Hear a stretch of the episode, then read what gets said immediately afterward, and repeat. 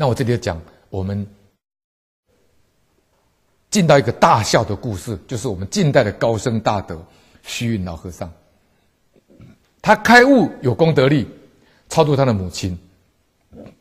在清光绪二十三年，老和尚五十八岁，到阿育王寺去礼舍利，每天三板起床，到晚间开大净，礼三千拜。哇，你看了不起！虚云老法师一天拜三千拜，各位听清楚啊！一天三千拜不是三百拜啊！好，我们过年拜千佛，一天也不过一千佛。好，这真的不简单呢。那个过年我拜一千佛，当天走回家的时候，走路两个腿都已经酸得很痛啊。不容易啊，好，所以以前我我记得我以前在佛幻大学菩萨戒护戒啊，小云导师在传戒啊，好，那昙溪老法师的这个弟子呢，超成大和尚来做诸法和尚，那我去我们这边的那个佛幻大学去受复戒菩萨戒护戒，那开堂和尚呢就讲一句话，说你们呐，在这戒指在这边受戒五天呢。那是开讲和尚叫传孝法师，现在已经往生了哈。他说：“你们这些戒子呢，在五天之内呢，要拜三千拜。”我那时候想，看那个课程表，从早上早早课开始，五点早课，一直到晚上九点，课程都排满了，哪有时间拜三千拜啊？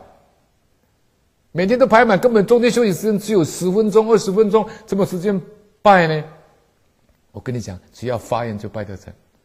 我那时候呢，就有那种志气，还有那种愿力，说我一定要做到。所以学佛路上呢，其实没有什么秘诀。老和尚讲真干，就是这个意思。你真干，就真正做到了。好，那当然还老和尚还在交代交代着加一个老实听话了。好，那那时候我坦白讲，那个那个时候是那时候真干了。好结果我就利用什么呢？人家下课去上厕所，我不去上厕所，少喝水，我就利用下课二十分钟就拜，那这二十分钟再拜，这样中午人家去睡午觉，我不睡觉拜，到晚上呢啊九点要离开了，还有一个小时可以休息，我再继续拜到十点安板，我这样一天呢给他一天一共是他要五天嘛，我一天就给他拜六百拜，利用那个空档给他拜六百拜，五天三千拜完成。所以呢，在燃香的时候啊，那手背燃香的时候啊，那戒指有七八百人嘛。好，我刚刚讲过，天台宗的祖师呢，他的弟子叫超纯大和尚，是我们的诸法和尚，他原来是住在香港。那超纯大和尚的师父是谁呢？谭西老法师。所以我很喜欢讲《远程回忆录》啊，可能我跟谭西老法师也有因缘呐。那昙溪老法师的女弟子呢，就是我们台北的华梵大学的小云导师，啊，结果我们在排燃香呢，那我就是我就不敢排那个主法和尚，我就排二师父啊，啊，结果不知道怎么回事啊，挤到前面的时候挤挤挤挤挤到后来呢，变成我跑到主法和尚那边去，因为挤来挤去的嘛，那女生很多，想一直挤到主法和尚那边去嘛。结果我不知道怎么搞，被挤挤挤到大和尚那边去，就是主法和尚那边了，主法和尚就拦我，拦到我的时候是第五个，再拦下一个的时候，主法和尚说他头很痛，他就去打木鱼，说我不我不拦了，我要回寮了，他就回去了。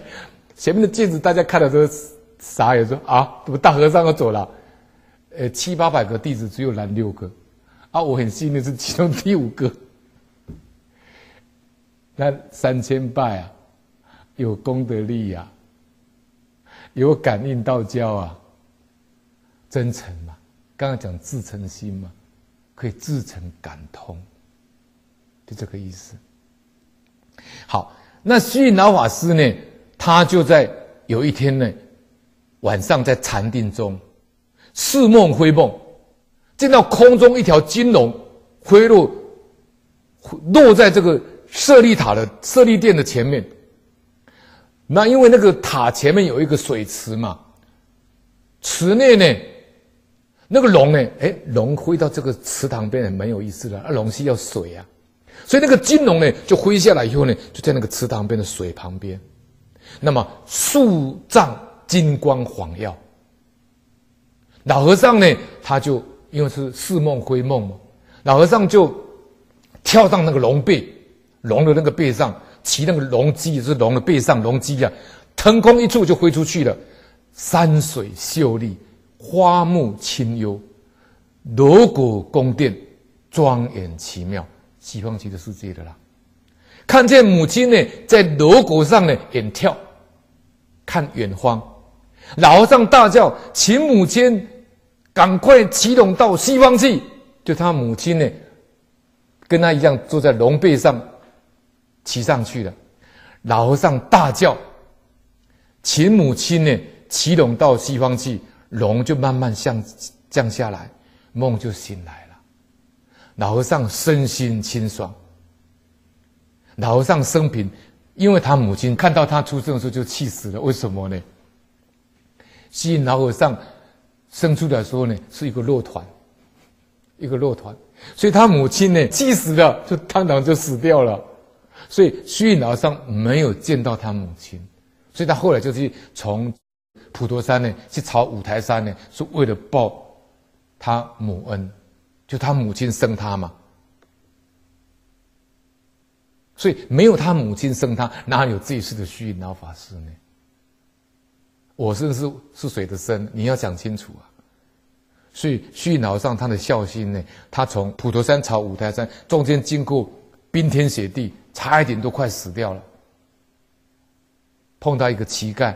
两次救他，煮那个稀饭给他吃，熬那个熬那个粥给他吃，还给他喝那个热汤。